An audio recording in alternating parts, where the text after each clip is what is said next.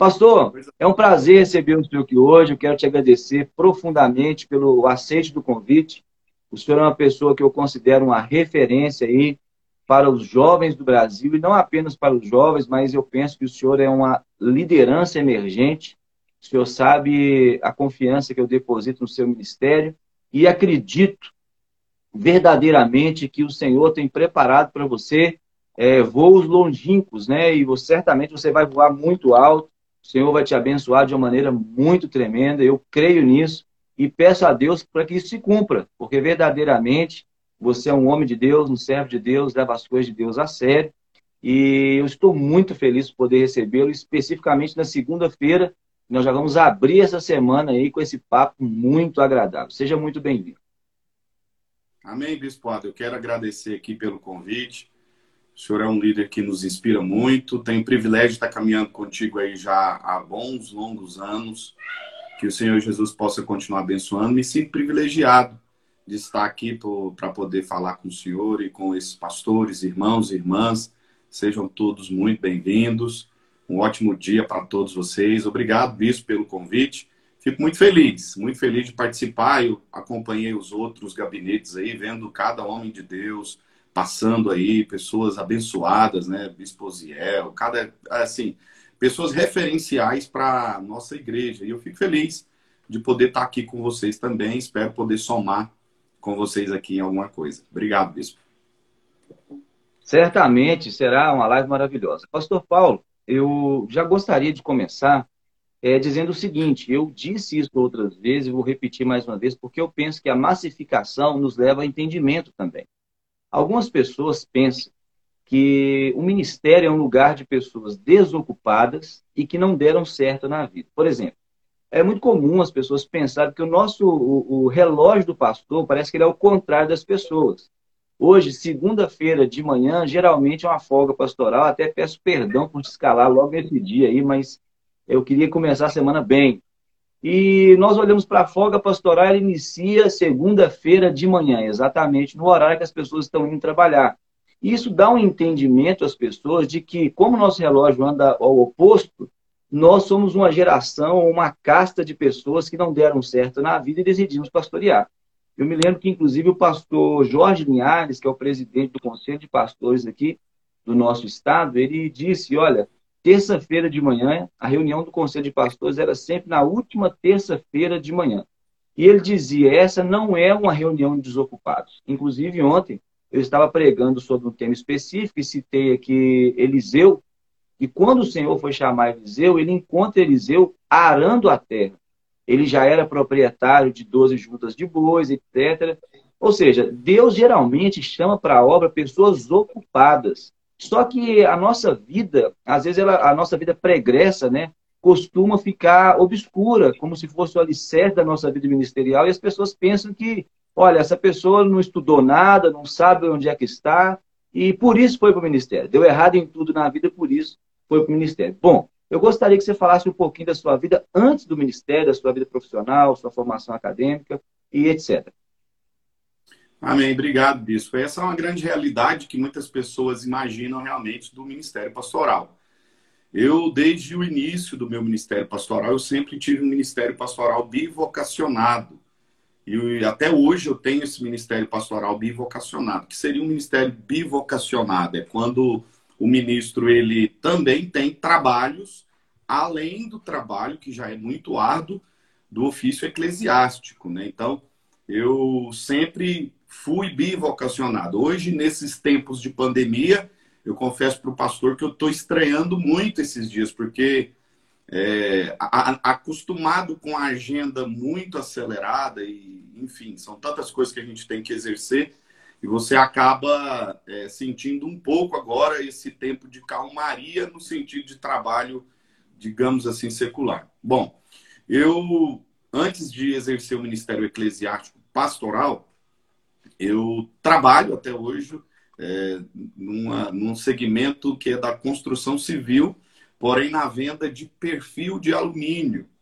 Minha formação acadêmica, eu estudei minha formação acadêmica, eu fiz uma faculdade de logística E para quem conhece Uberlândia, sabe que Uberlândia é o maior polo atacadista da América Latina.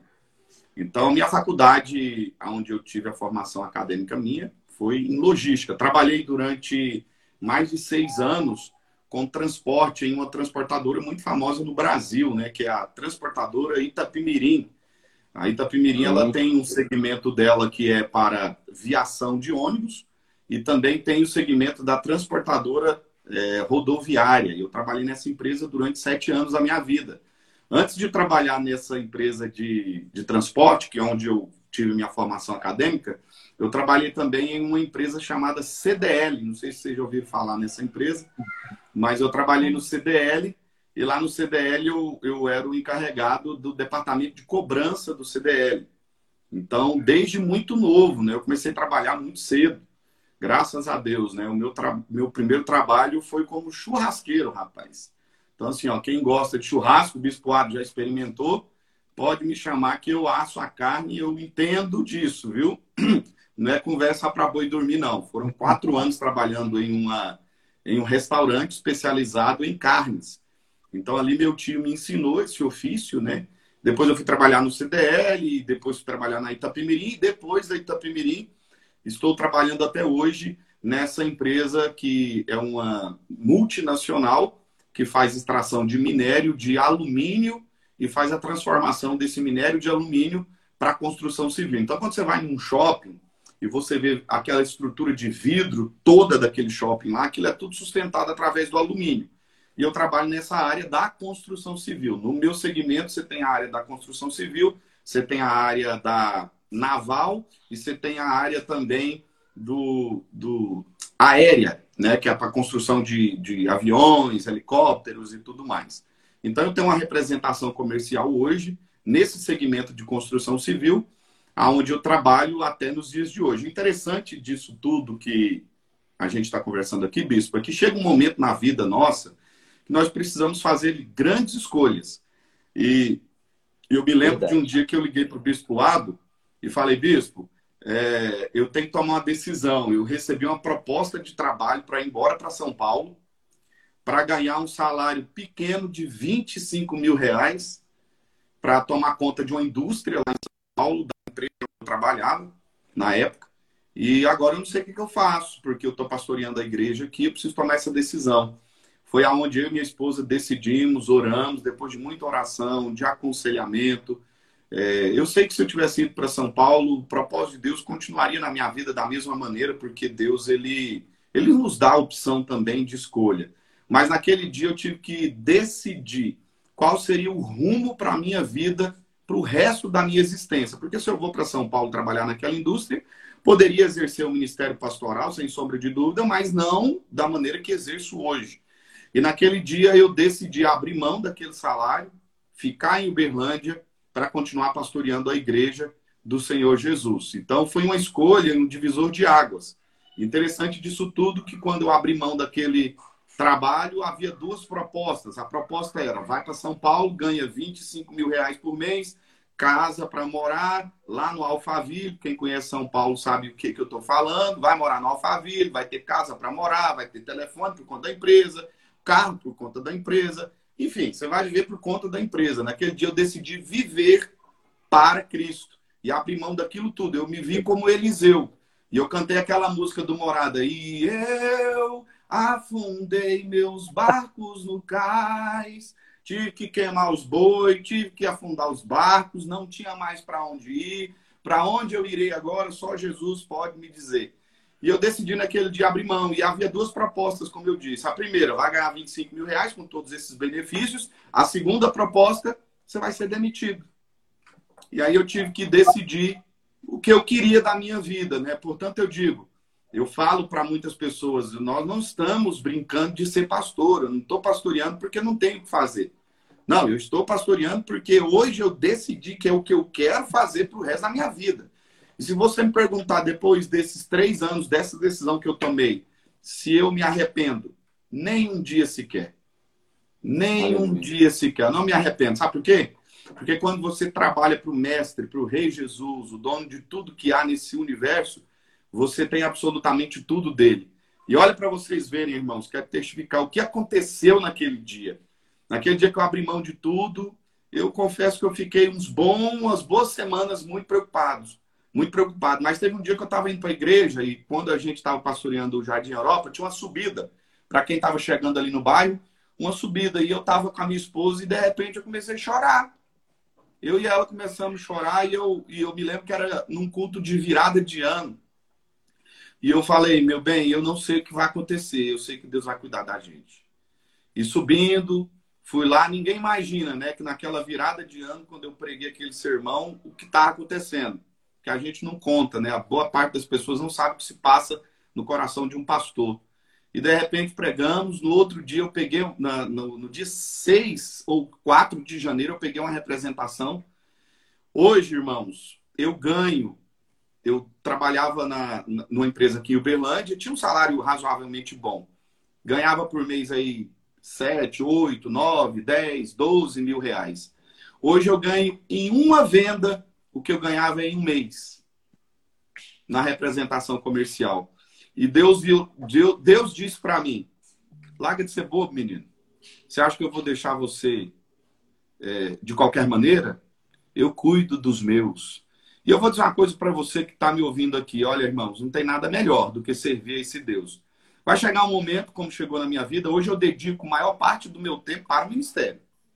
É, inverteu.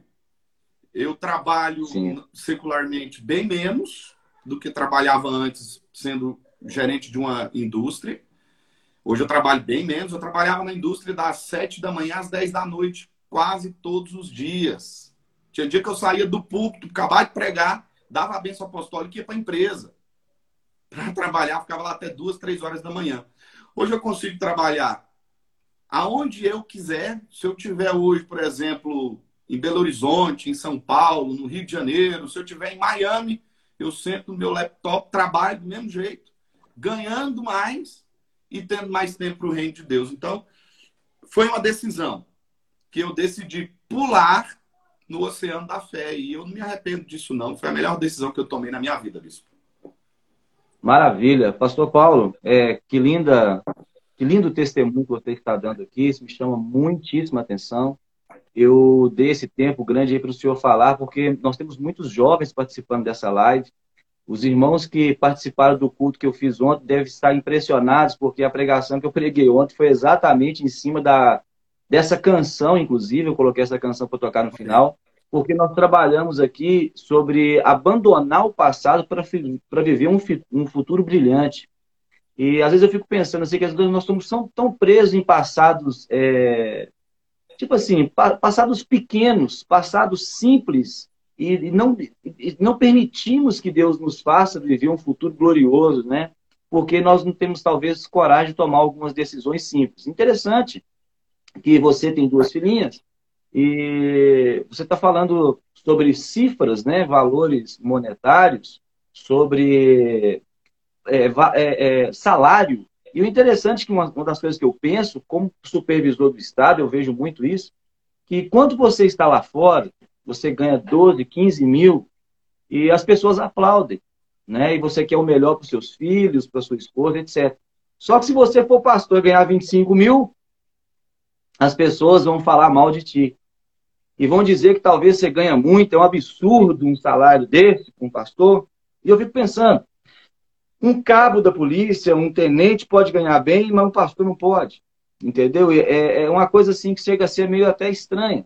Mas nós sabemos que assim como aconteceu com Eliseu, porque o nome Eliseu significa o Senhor é minha salvação. Ou seja, ele estava se lançando no oceano da fé, como você falou, o Senhor é minha salvação. Então, a partir de agora, Eliseu deixa de ser, ele deixa de ser empresário para ser auxiliar. Ele abre mão da empresa, torra a empresa inteira, queima literalmente tudo, faz um churrasco, uma festa e fala: Eu vou servir Elias. Vou andar para ele por onde for, vou viver minha vida junto com ele com a incerteza. Só que, quando você analisa a vida de Eliseu, você vai perceber que ele fez o dobro de milagres que Elias, portanto, ele fez 14 milagres.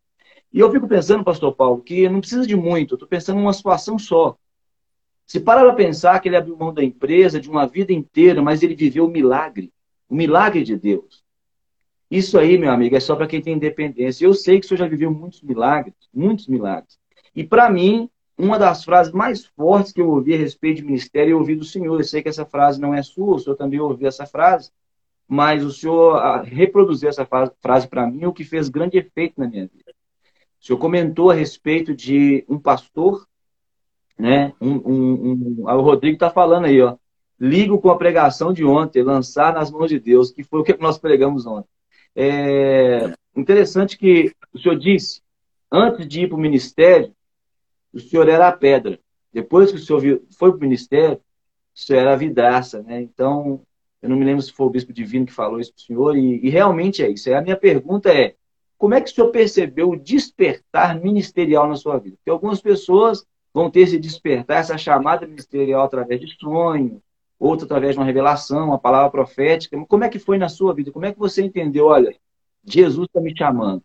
Eu, eu senti a chamada ministerial desde muito novo, pastor. Eu, eu venho de um lar cristão, minha família sempre foi da Igreja de Deus. Eu não sei dizer absolutamente nada sobre outros ministérios, a não ser é, é curiosidades, né? Que às vezes a gente fica sabendo que os, os colegas de ministério contam. Mas eu sempre estive na Igreja de Deus, desde quando nasci. Eu tenho 37 anos de membro da Igreja de Deus.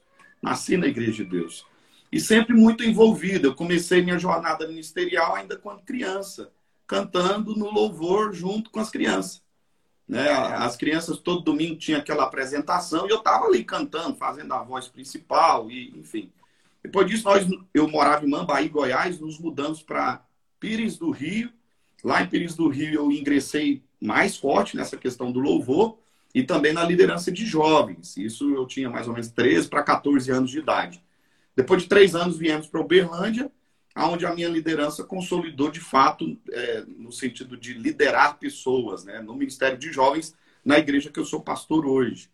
E algo me chamou muita atenção, porque eu sempre fui muito envolvido na área da música. Eu sei que o senhor também sempre foi envolvido na área da música, e depois Deus te chamou para o Ministério Pastoral sempre fui envolvido na área da música. Então, tudo que eu queria era ser músico, era cantar, gravar CD, viajar cantando, aquele negócio todo que todo músico sonha em fazer.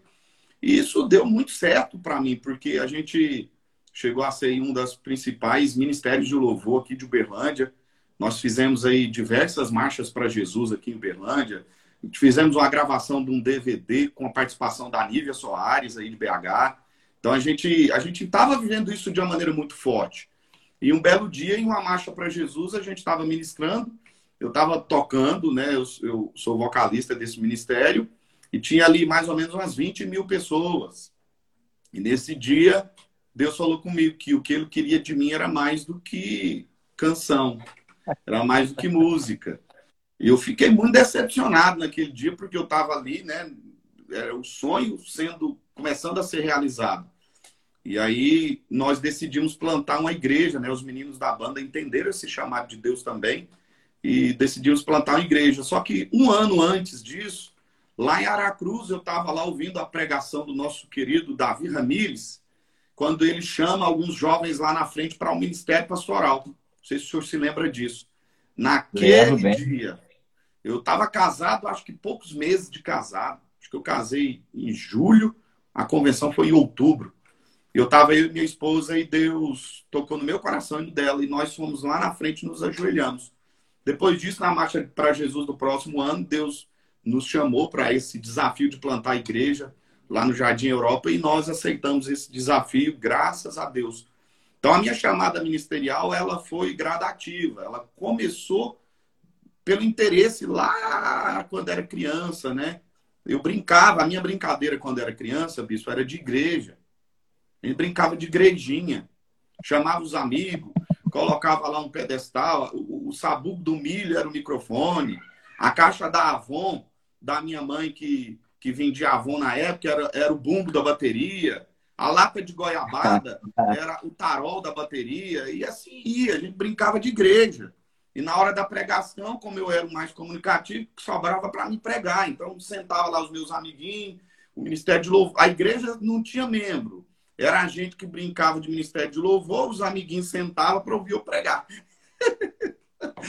Isso virou verdade, né? Então, assim, é o sonho de infância que hoje eu posso viver ele é, de uma maneira muito poderosa. Então, essa chamada ministerial me, me despertou de fato mesmo. Olha, o que eu quero de você foi dois, dois eventos que aconteceram. Esse em Aracruz, e um dia que eu cheguei da faculdade, minha mãe teve uma visão. E a visão que a minha mãe teve foi que eu seria um pastor.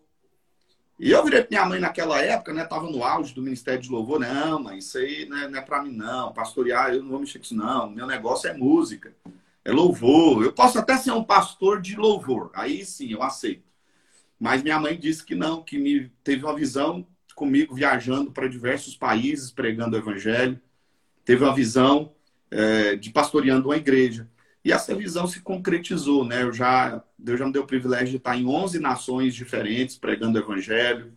Brasil eu conheço praticamente inteiro pregando o evangelho através do Ministério Nacional de Jovens. E eu vou ser sincero, bispo, eu não me vejo fazendo outra coisa para Deus a não ser pastoreando. Eu amo o Ministério de Louvor, eu amo. Está dentro de mim, tem várias músicas que, que escrevi e tudo mais. Mas eu acho que até os meninos do Ministério de Louvor, devem, graças a Deus, vai pastorear, amigo, vai pastorear. Pastor Paulo, é linda a sua história. Eu nunca fui tão incentivado pelos meninos da banda para pastorear como foi agora. Eu não entendo isso. Por que, que isso aconteceu? Olha, existem coisas na nossa vida, Pastor Paulo, às vezes eu fico pensando nisso, até porque eu estou envelhecendo e diz que quando você começa a envelhecer, você começa mais a pensar né, nas coisas. E existem coisas na nossa, na nossa história que são pontos para o que Deus quer para nós. Né? Existem pessoas que passam na nossa vida e elas são só para um dia. Um exemplo disso é uma enfermeira, de repente, que salva a sua vida, né? Você entra no hospital passando mal e ela faz os primeiros socorros. Existem pessoas que passam na nossa vida para meses. Existem pessoas que entram na nossa vida para anos e existem pessoas que estão na nossa vida para sempre.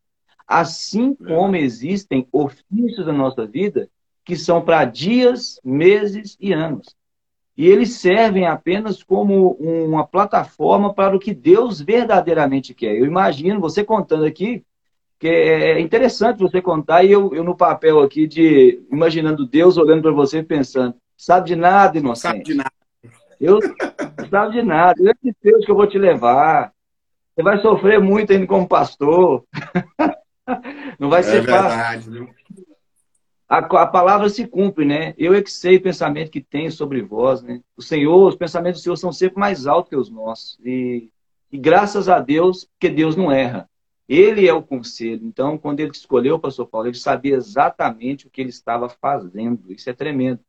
Pastor Paulo, ao longo dos anos ministeriais aí, eu sei que talvez nem eu nem o senhor tenhamos tanta carreira ministerial quanto outros ministros que estão por aí, né, pastoreando, embora eu possa citar aqui que nós estamos passando um grande problema no ministério. Você sabe que 63%, nós já discutimos isso, dos ministros que nós temos em Minas Gerais especificamente, são pessoas de idade maior que 60 anos. Ou seja, nós deveríamos promover um grande número de pessoas, de jovens ao ministério. E nem sempre é possível fazer isso, né? E muitas pessoas estão partindo para o Senhor, sendo promovidas a estar com Cristo, né? principalmente nessa época que nós estamos vivendo. Mas certamente o Senhor já teve muitos desafios ministeriais. Dentre os diversos desafios ministeriais que o Senhor teve ao longo da vida, qual foi o mais marcante dele para o Senhor? Pastor, eu vejo assim, ó. A primeira coisa que foi desafiador para mim foi plantar uma igreja do zero. Eu vejo muitas pessoas falando sobre plantação de igreja, né? E isso é muito bom. Só que eu vejo muitas pessoas falando sobre plantação de igreja sem ter o privilégio de ter essa experiência, de plantar a igreja, né? Eu, eu entendi tudo sobre o que era plantar a igreja, até que eu fui plantar uma igreja. Aí no dia que falou assim, vai filho, agora é você. Nesse dia eu descobri que eu não sabia de nada. Falei, meu Deus do céu, eu tô lascado, não sei de nada. Porque esse desafio de, de começar algo do zero é gratificante. Mas olha, se você fala assim, pastor, você quer começar de novo? Eu falo assim, irmão, obrigado. Eu, eu, eu quero continuar daqui para frente. eu me lembro que teve uma situação onde eu recebi uma proposta do supervisor, e o senhor sabe do que eu estou dizendo, porque eu compartilhei com o senhor. Eu recebi uma proposta para ir para um lugar, né? Começar do zero de novo. Eu falei, rapaz do céu. E, e assim, esse é muito amigo meu. Eu falei assim, pastor, eu não sei se o senhor está me promovendo, se o senhor está me rebaixando, não estou entendendo o que está acontecendo. Mas assim, o desafio de plantar uma igreja, irmãos, eu, eu, eu sinceramente, bispoado, eu, eu reconheço o talento de tantos homens e mulheres para tal. Porque não é fácil. Não é fácil. Gente, eu quando eu olho para pastores como o senhor, como o bispo divino, bispo Gerson, bispo Raspante, rapaz do céu, eu falo para minha esposa todo dia, meu bem, era muito mais fácil gerenciar uma empresa, uma indústria com cento e tralalá de funcionário. Era muito mais fácil. Pastorear algo, meu amigo, não é para quem quer, não. É para quem Deus chamou mesmo. Então, esse desafio de plantar a igreja foi um desafio muito grande. Se você perguntar, pastor, você faria isso de novo? Sim, eu faria de novo. Hoje, com maturidade. Na verdade, quando você vai para esse desafio, e você é mais jovem, como eu era aí há oito anos atrás, você vai com muita força. Isso é bom, porque precisa ter força mesmo, precisa ter gás.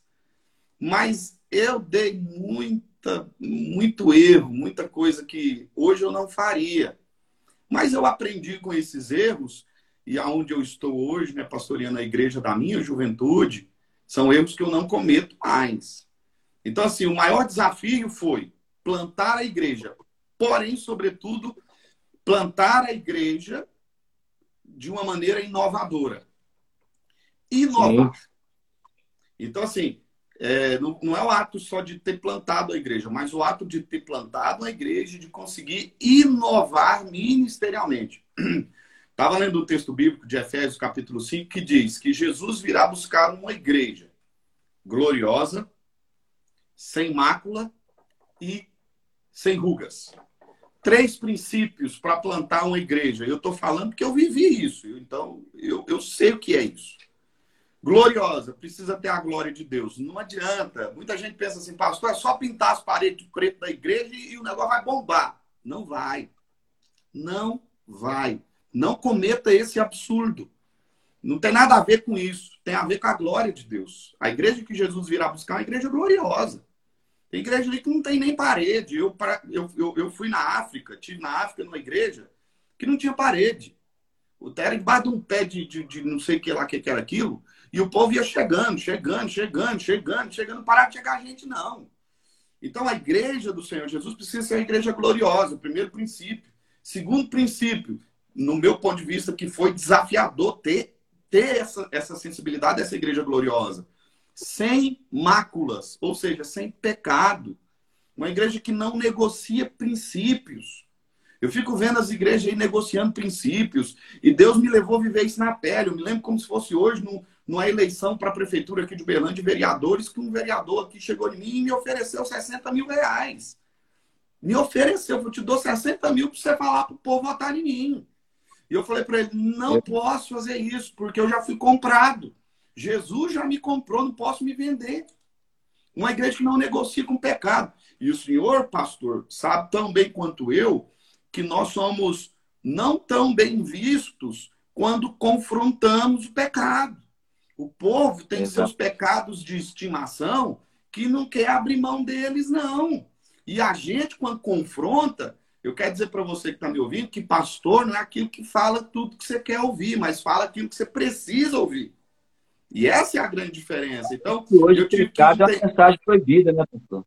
E aí eu vou te dizer, pecado eu estava é pastoreando amigos. Eu comecei pastoreando amigos. Que até entender que eu era pastor e não só amigo, não foi fácil. Eu não estou dizendo assim que esses irmãos foram difíceis de pastorear, muito pelo contrário, foi uma bênção. Sem eles, jamais estaria aqui. Mas é, uma vez chegou uma pessoa que tem opção de, de opção sexual diferente da nossa, um homossexual falou para mim: eu quero participar da igreja. E essa pessoa estava lá participando e ele falou: quero participar do louvor. E eu tive que não negociar. Falei: não posso. E isso não é politicamente correto, a gente sabe disso. Então, assim, gloriosa sem máculas. E o terceiro princípio, porque esses dois primeiros princípios, eu entendo que todas as nossas igrejas vivem eles. Agora, o terceiro princípio é algo que a gente precisa entender melhor. Uma igreja sem rugas. E o que é uma igreja sem rugas? Uma igreja rejuvenescida na mensagem do Evangelho. Eu não estou dizendo que o princípio do Evangelho muda. O princípio do Evangelho não muda e jamais mudará. Mas a maneira de se falar de Jesus ela pode melhorar sem problema nenhum. Há muito tempo atrás, eu, eu, eu participo de uma igreja, a Igreja de Deus, eu posso falar porque eu estou nela desde quando nasci. Eu me lembro de pastores pregando que se a gente tivesse televisão dentro de casa, era o demônio dentro de casa. Era Satanás dentro de casa. Se a gente for levar isso no pé da risca, hoje tem um punhado de Satanás na casa de todo mundo, né? E assim, o que, é que mudou desses 20 anos para cá? O que mudou foi o entendimento da palavra de Deus. O que mudou foi o entendimento. Não mudou é, a televisão continua sendo televisão, a televisão não peca. Quem peca somos nós, quem erra somos nós.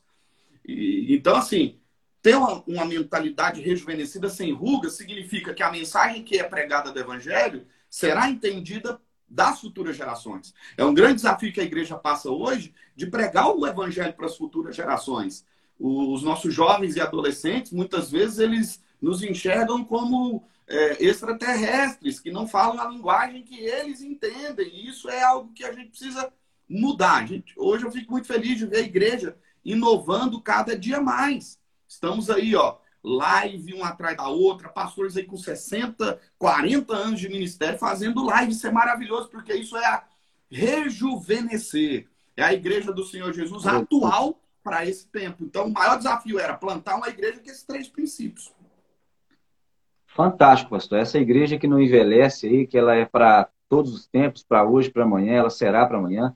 É tremendo, né? Isso aí parece aqueles, aqueles produtos, eu não vou falar não, para não fazer merchandising para ninguém. Aqueles é. produtos caríssimos que as meninas colocam aí para não ter ruga, na é verdade. Por que, que ela. Se você olha uma mulher bem. Vou pegar o exemplo da Xuxa aí.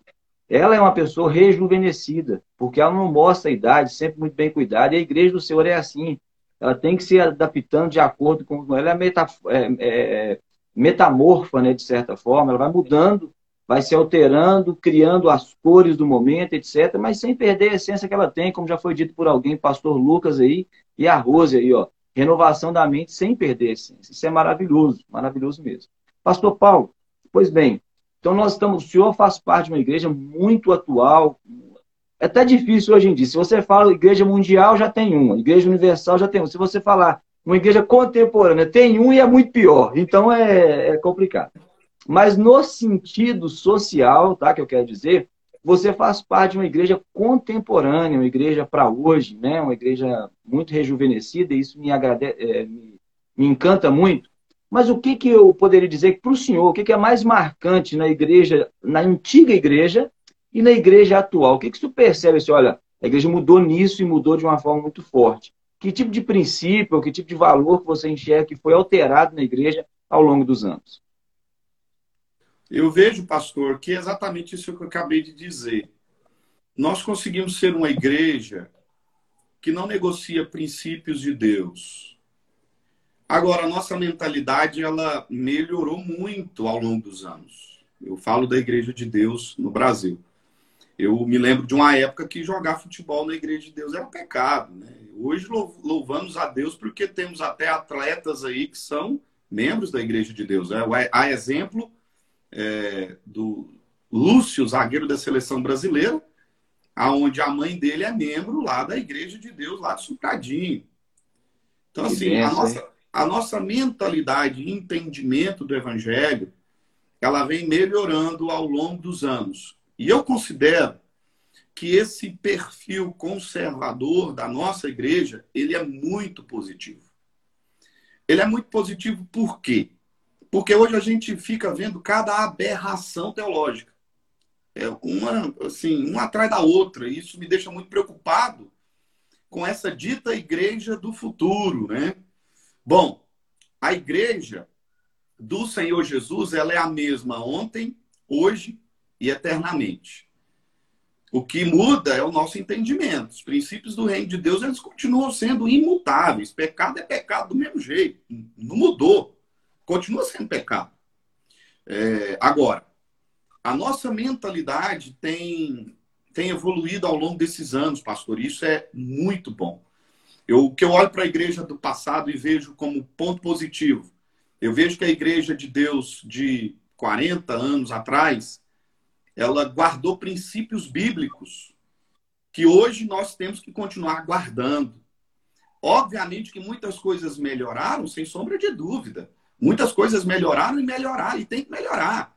Daqui 20, 30 anos, se Jesus não voltar, nossos filhos vão estar falando a mesma coisa. Graças a Deus, nossos pais na fé melhoraram e nós também melhoramos. Porque isso faz parte de um crescimento contínuo. O apóstolo Paulo fala sobre isso, né? Quando a gente é criança, a gente toma leite. Mas chega um momento que a gente tem que parar de tomar leite e comer um alimento sólido. Então eu vejo que a igreja do passado tem o ponto positivo de guardar os princípios do evangelho. Ainda que em algum momento, com alguns exageros, digamos assim. Mas isso não nos, não nos prejudicou muito, pelo contrário. Isso nos fez ter consciência, cuidado para dar o próximo passo. Né? Nós não podemos cair nessa essa ilusão do inimigo. Qual que é a guerra, pastor? A guerra não é física, a guerra é mental. É por isso que o apóstolo Paulo vem dizendo lá aos Romanos, capítulo 12, que a renovação precisa acontecer gradativamente, nós não podemos nos moldar no padrão desse mundo. Então, assim, a batalha que nós temos travado nesses últimos dias, especialmente agora, a batalha ela é no campo das ideias ela, ela é no campo intelectual. Porque o inimigo, se ele consegue mudar uma mentalidade, ele consegue controlar uma geração. E é isso que o diabo faz. O diabo muda uma mentalidade, uma mentalidade correta, ainda que tenha alguns exageros, mas uma mentalidade correta na sua essência, de cuidado, de zelo. O diabo muda essa mentalidade dizendo que está tudo liberado e pode tudo, trazendo secularismo não tem problema, trazendo a liberdade excessiva no sentido de imaginar que a gente, é, a gente pode tudo, porque afinal de contas a gente é livre. E aí que está o perigo, porque muitas pessoas entram nesse viés ideológico e acabam negociando princípios do evangelho. Então, pecado já não é pecado mais, e aí a gente começa a, a, a afundar num, num negócio muito triste que eu vejo muitas pessoas afundando, deixando com que Deus, ou imaginando que Deus se molde às suas próprias vontades. Irmãos, eu preciso dizer uma coisa para você: Deus é Senhor. E Deus sendo Senhor, ele não se molda à nossa vontade, ao nosso querer. Se Deus é Senhor da nossa vida, somos nós que nos moldamos à vontade e o querer dele. E é isso que a gente tem que tomar cuidado. E a igreja, lá atrás, de 20, 30 anos atrás, sabia muito bem disso, que Deus é Senhor. E a nossa igreja de hoje precisa continuar sabendo disso, para que a igreja do futuro não se perda. Eu fico vendo muita aberração teológica, eu fico vendo muitos pastores defendendo o mundanismo, e não o mundanismo no, na questão estrutural, na questão é, é, de, de tecnologia, porque as pessoas confundem isso. O mundanismo não significa questões tecnológicas. Há algumas pessoas que digam que isso aqui é o mundanismo porque nós estamos aqui na internet que é do diabo, né? Porque te... o rádio era do diabo, a televisão era do diabo, e agora, absurdo que eu estou dizendo para vocês, eu ouço pastores da nossa denominação dizendo que a internet era do diabo. Aí o que aconteceu? A pandemia chegou e teve que transmitir o culto online. Aí a internet acabou não sendo mais do diabo. Então, pontos positivos da igreja do passado, defender a sã doutrina. Pontos positivos da igreja do presente, defender a, so, a sã doutrina utilizando a tecnologia. E aí sim, nós teremos uma igreja gloriosa do futuro. Maravilha, perfeito. Eu até anotei aí, pastor, a palavra até para eu lembrar mesmo o que está acontecendo hoje, que as pessoas estão vivendo é, sofismas, né? Elas estão. O que, o que é um sofisma? É você pegar, distorcer uma verdade, é, levando as pessoas é, de uma maneira consciente ao erro. Né? Isso é muito ruim, algumas pessoas têm consciência disso. Né? Vou falar com respeito, nós sabemos que a igreja romana, é, a grande maioria dos seus líderes não se formam em teologia, eles se formam em. É, é, é meu Deus, me perdi aqui. Sociologia, não, eu esqueci o nome. Eu vou lembrar filosofia. aqui. É... Filosofia. A grande formação dos líderes da igreja romana é filosofia. Então, ou seja, como é que eu vou ensinar Bíblia? Bíblia, pura Bíblia, doutrina bíblica, se eu, o que eu entendo mesmo é, de, é de, de filosofia. O que acontece com as pessoas, por exemplo? Elas vão descobrir que elas só vão conhecer Bíblia quando elas se convertem ao cristianismo. Somente ao cristianismo. Aí eles vão entender, vão pegar a Bíblia para ler e vão se libertar, né? Como diz aí um ditado, a casa grande treme quando a senzala aprende a ler. E é verdade isso. Karl Marx vai dizer: ganhe as escolas e ganharás o mundo. Ou seja, você lidera um povo, pastor Paulo, a juventude, que se ela, se essa juventude estiver com conceitos cristãos ou princípios cristãos distorcidos, nós podemos perder uma geração inteira. Né? E, e o nosso adversário sabe disso. Mas graças a Deus, Deus tem levantado homens como o senhor aí, graças a Deus por isso, que tem tentado segurar ainda essa doutrina, os princípios né, da sã doutrina e, e perpetuá-los para uma próxima geração. Só vou fazer um comentário aqui, irmãos, rapidinho. É muito importante. As pessoas, às vezes, elas se perdem nos conceitos de princípios e valores. Eu vou só fazer um comentário para a gente terminar aqui, porque isso está no livro lá, O Princípio da Honra, né? Nós escrevemos há um tempo atrás. Sexta-feira agora nós vamos ter nós vamos ter um, um, um, pastoreio de pastores, vou falar um pouquinho sobre isso, mas o princípio, o que é o princípio? O princípio é, é, é, é, é o, da, onde, onde, o que dá origem a tudo. O princípio do evangelho, Cristo, ou seja, sem Cristo não há evangelho. Então, sem o princípio, o restante se perde. O princípio, então, está ligado com a origem, ou seja, tudo que é doutrina bíblica verdadeira são princípios eclesiásticos, são princípios. E eles não se perdem. Agora, valores, eles mudam ao longo do tempo. Então, existem coisas que as pessoas estão confundindo. Eu estou colocando algo como princípio, mas na verdade isso é um valor que vai, é passageiro e pode ser alterado. Né? O Paulinho, faz uma pergunta aqui, pastor Paulo. Eu gostaria que o senhor respondesse, mas eu quero até dar um, um, uma palavra em cima disso. Um conselho para os jovens que anseiam a chamada ministerial. Paulinho está perguntando. Uma das coisas que eu gostaria de dizer, pastor Paulo, que eu gostaria que o senhor desse sequência, é porque eu vi isso acontecer muito. Você que é jovem e que tem um ministério no seu coração, ardendo no seu coração, entenda uma coisa. A igreja é gerada dentro de nós. Um pastor como o pastor Paulo, ele não é gerado em dois dias, às vezes demora-se muitos e muitos anos. E ao longo do tempo ele vai enxergar coisas erradas. Deus vai dando ao pastor Paulo, a mim, aos ministros aí, uma lente de um ministério específico. O pastor Paulo certamente sonhou com a igreja tecnológica, uma igreja contemporânea, muito antes dele ser uma igreja contemporânea, e estando ainda sendo pastoreado pelo pastor Joaquim na época. Só que o que as pessoas precisam compreender? Que Deus vai gerando essa igreja dentro de você, mas não é para você implantar essa igreja, na, na, essa, essa igreja que Deus está te dando, na igreja do seu pastor. Porque aí você vai causar um problema, que é onde os problemas acontecem. Deus, então, está fazendo você gerar uma igreja dentro de você. Ele quer algo com você para o futuro. Aí você pega e tenta implantar isso na sua igreja local. Aí, meu amigo, você está lascado. O pastor Paulo deu muito certo porque ele precisou sair, ser enviado, iniciar do zero esse pensamento. Se você tiver peito para isso, comece uma igreja. Aí você vai ver o que é sofrer. Não é verdade, pastor Paulo? É verdade, bispo. Olha, eu me lembro de um acampamento de jovens que eu fiz quando era diretor de jovens aqui no Triângulo Mineiro. Nesse acampamento eu fui lá e coloquei jogo de luz, fumaça, aquelas coisas que jovem gosta, né? E aí, o que, que aconteceu? Eu chamei o supervisor para pregar.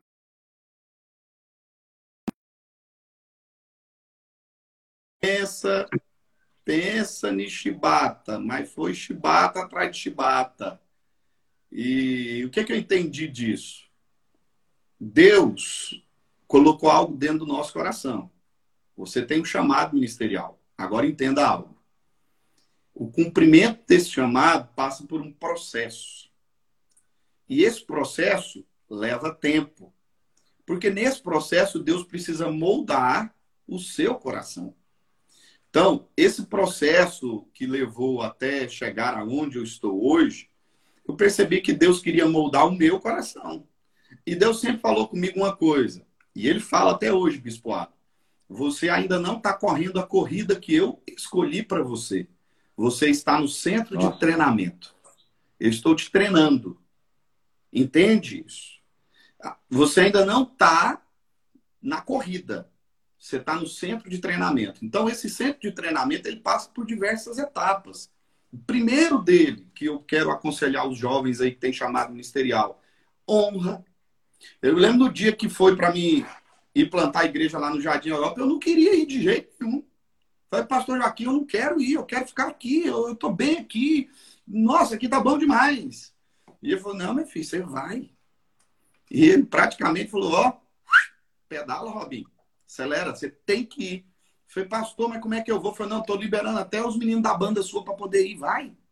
É, praticamente falou assim, meu filho, você não entendeu, acabou o seu tempo aqui, ó, acelera. E eu fui. Então, o primeiro princípio passa pela honra, como o bispoado disse. Andar debaixo de submissão de alguém que está acima de você, prestar conta para alguém que está acima de você. Isso é um princípio do reino de Deus. Porque tem muita gente aí que fala, agora eu vou plantar a igreja que eu descobri absolutamente tudo do que é ser uma igreja relevante. Vai nessa, viu, bonitão? Vai nessa que, na hora que você chegar do outro lado aqui do balcão, você vai entender que quem mais entende do que é ser pastor é quem não é, viu? Na hora que você passar pro lado de cá, você vai ver o que é bom para tosse. Então, assim, o primeiro princípio é entender que esse tempo de maturação de Deus, ele leva um tempo, né? Não é do dia para a noite. Imagina, bispo, eu quero dizer uma coisa aqui para os irmãos. Uma pessoa despreparada assumindo uma posição importante de governo. Isso é uma calamidade. Isso vai ser, vai dar tudo errado. É por isso que Deus não te coloca onde Ele pensou e aonde Ele quer que você esteja. Ele vai te preparar. Hoje eu posso falar do que é plantar uma igreja, porque eu plantei um, então eu não sei o que Deus quer comigo aí para frente. Eu, eu posso dizer sobre isso. Eu sei o que é pastorear a igreja da minha juventude, que eu estou pastoreando ela hoje. Então eu sei o que, que é isso. Imagine só. Hoje é, eu peguei o cajado do pastor que foi pastor da minha família por muitos anos. E até estranho falar que hoje eu pastorei o pastor Joaquim. É, é até é, difícil de dizer isso. Mas o que eu quero que você entenda é que há um tempo de preparação. Imagine só você, José, assumindo o governo do Egito despreparado. É. Ele ia virar e ia falar assim: me arruma aí alguns soldados, que eu vou fazer uma visita lá na casa do meu pai.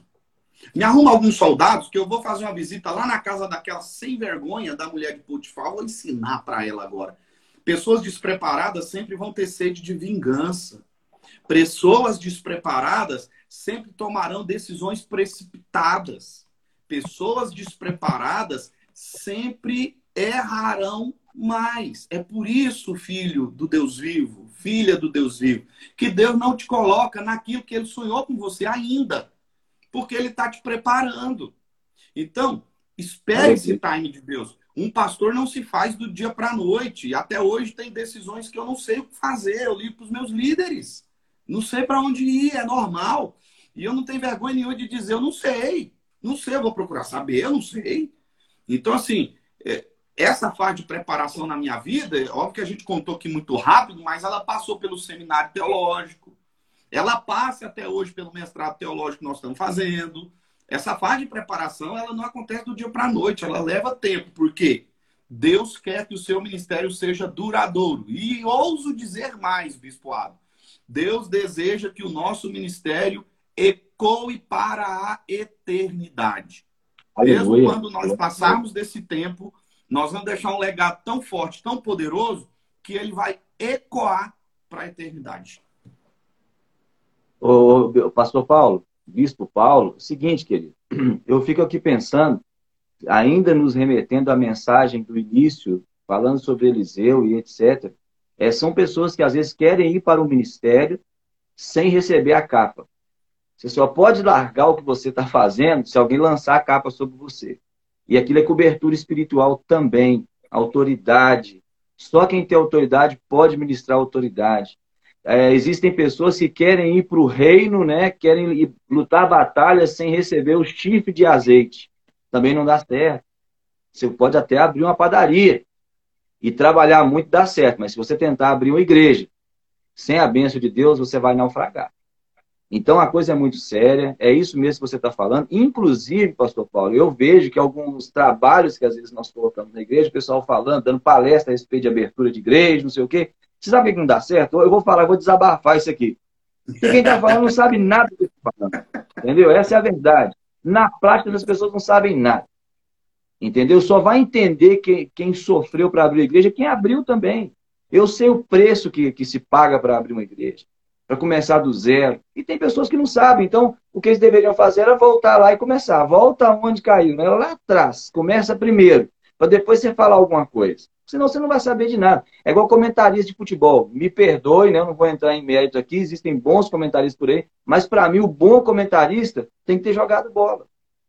Eu vou comentar de futebol se eu nunca joguei bola?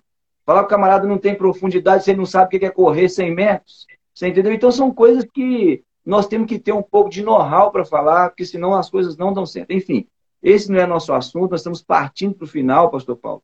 Mas eu gostaria muito que você respondesse a seguinte pergunta, e eu sei que ela é desafiadora. Se você pudesse mudar algo, qualquer coisa na igreja do Senhor, na terra, que dependesse de você, que você pudesse mudar, o que você mudaria?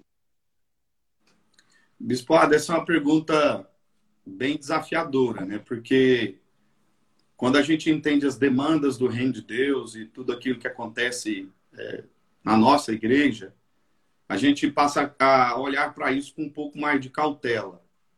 Então, se eu pudesse mudar algo no reino de Deus, o que eu mudaria? Pastorado, eu digo com toda sinceridade do meu coração, a igreja do Senhor Jesus nessa terra ela precisa sim sofrer muitas mudanças, sem sombra de dúvida, a gente tem entendimento disso. Mas o, uma mudança de mentalidade em relação à verdadeira soberana vontade de Deus. A gente sabe que eu falo da igreja do Senhor Jesus sobre a terra, né? Existem muitas mentalidades que estão sendo colocadas que são mentalidades que não vêm de Deus. São coisas que, infelizmente, vêm de homens. Então, assim, essa política exacerbada, essa sede muitas vezes de poder, essa sede de, de governar, essa sede de pretensão de imaginar que tudo é dessa pessoa que está ali à frente naquele exato momento, eu acho que isso não é saudável para o reino de Deus. Nós precisamos entender algo. Nós estamos aqui cumprindo um tempo. Esse tempo vai passar. E quando a gente passar, a gente precisa deixar um legado. Falando especificamente da Igreja de Deus no Brasil. Pastor Paulo, o que você mudaria na Igreja de Deus no Brasil? Eu acredito que a Igreja de Deus no Brasil, a nossa denominação, ela está no caminho correto. Porque você não pode abrir a porteira para muitas inovações sem saber também o impacto que isso vai causar nas pessoas que aqui estão. Eu digo por quê? Porque nós fomos formatados de uma maneira.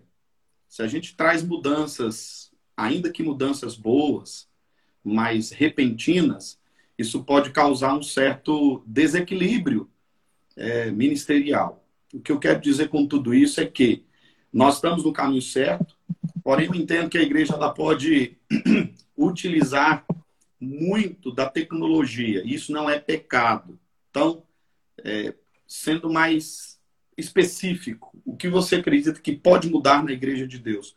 Eu acredito que a gente pode ousar mais naquilo que Deus já nos deu, que é entendimento. Aí na igreja de todos vocês que são pastores, tem jovens que têm entendimento tecnológico e que pode ajudar vocês.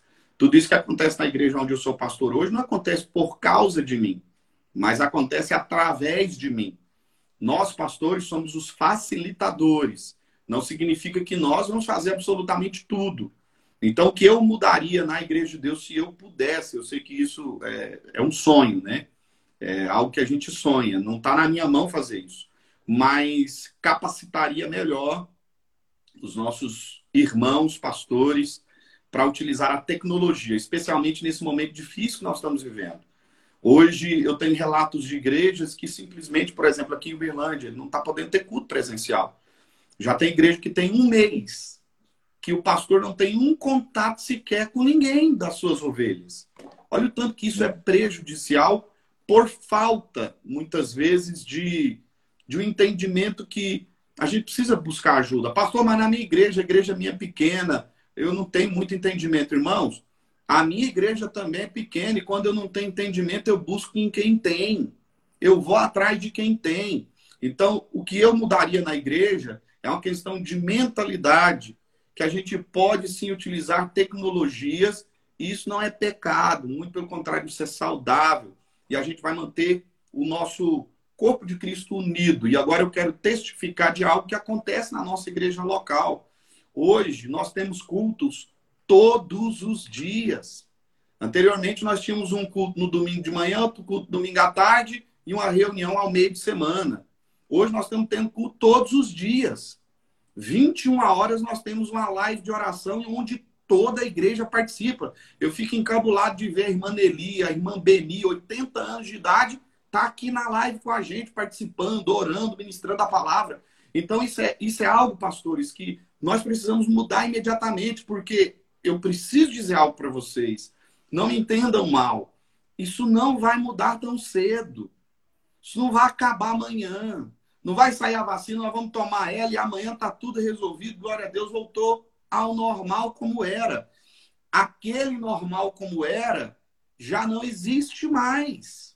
Essa questão tecnológica nas igrejas hoje é uma questão de muita relevância e importância. Não negocie princípios mas permaneça. Dá liberdade, obviamente, nas suas devidas proporções, para que os jovens da igreja te ajudem. Pede para um jovem colocar o celular aí no rosto seu aí e fala, meu filho, liga esse negócio aí que eu vou pregar o evangelho para esse povo. Simples assim. E eu digo, é melhor o feito do que o perfeito. Já faz cinco anos que nós estamos apanhando com esse negócio de transmissão online. Não adianta pensar que você vai começar hoje e vai estar tá tudo liso. Não vai. Vamos apanhar um pouco. Até hoje a gente apanha. Domingo mesmo agora teve um problema lá que a gente não sabia resolver. Até que resolveu. Então, assim, o que eu mudaria? Na igreja global, porque nós pertencemos à igreja global, à igreja regional e à igreja também local. Na igreja global, que esses tiranos que imaginam que o reino de Deus é deles, sejam depostos na igreja global. E que homens com coração no trono, como um livro do Senhor, que eu já tive o privilégio de lê-lo, assumam o governo. Segundo lugar, na igreja regional, que eu falo da igreja de Deus, na nossa denominação, que nós estejamos mais atentos a essas questões tecnológicas. Em terceiro lugar, na igreja local, aonde eu pastoreio, que eu possa mudar a minha mentalidade de acordo com aquilo que Deus deseja todos os dias que eu não possa ficar parado no tempo. Eu vou aqui parafrasear o rei Davi. Davi disse que a minha mentalidade seja renovada. Eu estou parafraseando o que ele quis dizer. Ao ponto de eu estar velho, mas continuar na tua casa, vendo a tua glória e o teu mover. Eu quero chegar com 80 anos de idade, sentado lá na cadeirinha, os meninos tocando barco, e eu poder olhar para os meus amigos de ministério, sentado, pescando, e dizer: valeu a pena valeu a pena pagar o preço, olhar para trás e dizer, valeu a pena resistir aqueles dias. Lembra, Bispo Ada, aqueles dias tenebrosos de pandemia. Daqui 40 anos eu quero estar sentado com o senhor e nós vamos olhar para trás e dizer, valeu a pena. E eu não quero perder jamais a inocência, a sabedoria e o primeiro amor. Porque quando a gente perde Aleluia. isso, a gente perde tudo tremendo. Eu estou muito feliz essa conversa com o senhor e quero acrescentar que quando nós tivermos lá mais de 80 anos, o senhor prepara um churrasco para a gente. Aquele churrasco lá na casa do Claudinho ficou na história, aquilo foi maravilhoso. Pastor Paulo, nós já estamos no final, né? Nós temos aqui talvez um ou dois minutos no máximo. E o que eu peço é o seguinte: deixe uma mensagem de esperança para essas pessoas que estão nos assistindo, os internautas que aqui estão, por favor. Amém. Quero dizer para você, pastor, pastora, Deus é contigo. Jesus jamais te abandonou. Estamos passando por dias muito tenebrosos. Estamos passando por dias que nós jamais imaginamos passar, mas Ele te chamou. Foi Jesus que te escolheu. Foi Ele quem te capacitou. Foi Ele que te chamou para essa boa obra. E Ele manda eu dizer algo hoje especial para você, pastor, pastora. Ele jamais te abandonou. Ele continua sendo Deus. Ainda que seu trabalho não seja reconhecido por muitas pessoas, Jesus está dizendo para você hoje nessa live: eu reconheço o seu trabalho. Ainda que você se ache incapaz, Jesus está dizendo para você: eu te capacito. Ainda que você se ache é, os menores dos menores, Jesus está dizendo para você: eu também me fiz o menor dos menores. Então continue nesse caminho. Pastor, pastor, o seu trabalho tem sido de extrema importância para que nós possamos continuar defendendo a bandeira do Evangelho. Bispoado, o seu trabalho na supervisão do Estado de Minas Gerais tem sido um trabalho de excelência e muito importante para que nós, pastores aqui nessa ponta, continuemos defendendo o Evangelho. Você não está sozinho, meu amigo. Ainda existem muitos guerreiros do Evangelho que batalham junto com você. Não dê ouvidos para as críticas. Não dê ouvidos para as pessoas que reclamam, que murmuram. Elas sempre existirão. Existiram no tempo de Jesus e existirão hoje. Mas algo eu quero que o senhor saiba: existem homens e mulheres com a espada de Deus em mãos, orando, batalhando. Seu trabalho não é vão no Senhor, bispoado. Nós estamos contigo. Não abrimos mão de tê-lo como nosso líder, porque entendemos que essa é a vontade de Deus. Amamos sua vida, amamos sua família. O Senhor é muito importante para esse tempo que nós estamos passando. Por mais que muitas pessoas tenham dito, por que, que é o Ado que está lá? Eu quero dizer uma coisa para você, bispo. É o Senhor que está nesse lugar, nessa posição, porque Deus sabia de tudo que nós passaríamos. E Deus sabia que você tinha tudo, absolutamente tudo, todos os dons, todos os talentos, toda a sabedoria para nos ajudar, a igreja do Senhor Jesus, passar pelo que nós estamos passando. Portanto, meu amigo, sinta-se condecorado pelo Rei Jesus. Nós amamos sua vida, estamos junto contigo. Pastores, nós amamos vocês, estamos juntos com vocês. Para o que deve é, se nós fomos promovidos a estar no céu com Jesus, não tem problema nenhum. Nós estaremos lá, felizes, celebrando na boda do Cordeiro. Obrigado, bispo. Pastor Paulo, muito obrigado, muito obrigado. Sempre é muito boa a conversa contigo. Que o Senhor Jesus abençoe você, a sua família, o seu ministério com toda sorte de bênção em nome de Jesus, tá bom? Bora bater uma foto aí, queridão. Isso, nós vamos mandar essa foto, compartilhar essa foto. Olha, a Núbia, a Núbia Nikolski, a Núbia Angelina Nikolski Dostoiévski. Esse é o nome dela, hein? É, trabalha na área de contabilidade, ela é contadora. E durante algum tempo Deus nos deu o privilégio de trabalharmos juntos, né? Ela foi é, é, tesoureira da igreja. E ela escreveu aí, quando você estava falando sobre o ministério pastoral, ela escreveu aí, melhor é ser caixa mesmo. Mas deixa eu contar, eu quero terminar com uma historinha. uma historinha simples. Nós temos um bispo no estado de Minas Gerais, o nome dele é Micaías Xavier. Ele tem um filho chamado Nicolas, que nós gostamos muito, e às vezes nós vamos na casa dele lá e ele recebe a gente muito bem. Minha esposa leva bombom para eles, eu falo que esses meninos já cresceram. E ela fala, mas eles gostam de chocolate e eles recebem uma alegria. E um dia me contaram uma história a respeito do Nicolas que me marcou muito. O Nicolas é muito observador, muito observador mesmo. E o Micaías é uma pessoa muito dada ao ministério, sempre atendendo as pessoas. O senhor conhece muito bem o bispo Micaías. E de repente o filhinho dele, ele era mais novo, né? Chamou o pai e falou assim: pai, eu queria falar uma coisa para o senhor. Ele falou: o que, que foi, meu filho? Eu não quero ser pastor quando eu crescer, não. Falou, não, você não quer ser pastor? Eu falei, de jeito nenhum, de maneira nenhuma. Falei, por que você não quer ser pastor? Eu sofro demais, todo mundo fala mal do senhor, fala um negócio, o pessoal fala outro. O senhor chama a atenção do pessoal, é um sofrimento danado, todo mundo está passando mal, só tem que visitar. É aquela loucura, o senhor faz um monte de trabalho, mas quando termina o culto, é a mãe de fulano de tal que pega o dinheiro todinho e leva para casa dela, porque ela é tesoureira, então quer ser tesoureira. Quer ser tesoureiro, né?